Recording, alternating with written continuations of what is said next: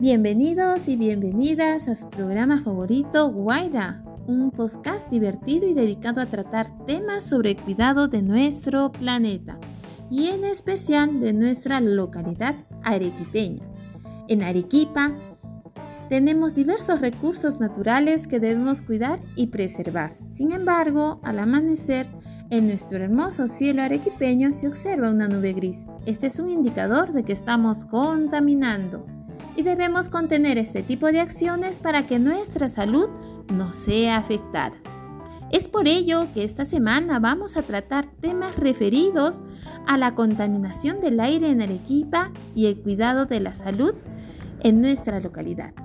Para lograrlo compartiremos algunas reflexiones sobre qué acciones afectan la contaminación del aire, cuáles son los efectos de la contaminación del aire en la salud y el ambiente y qué acciones realizamos y proponemos para prevenir la contaminación del aire y sus efectos en la salud y el ambiente.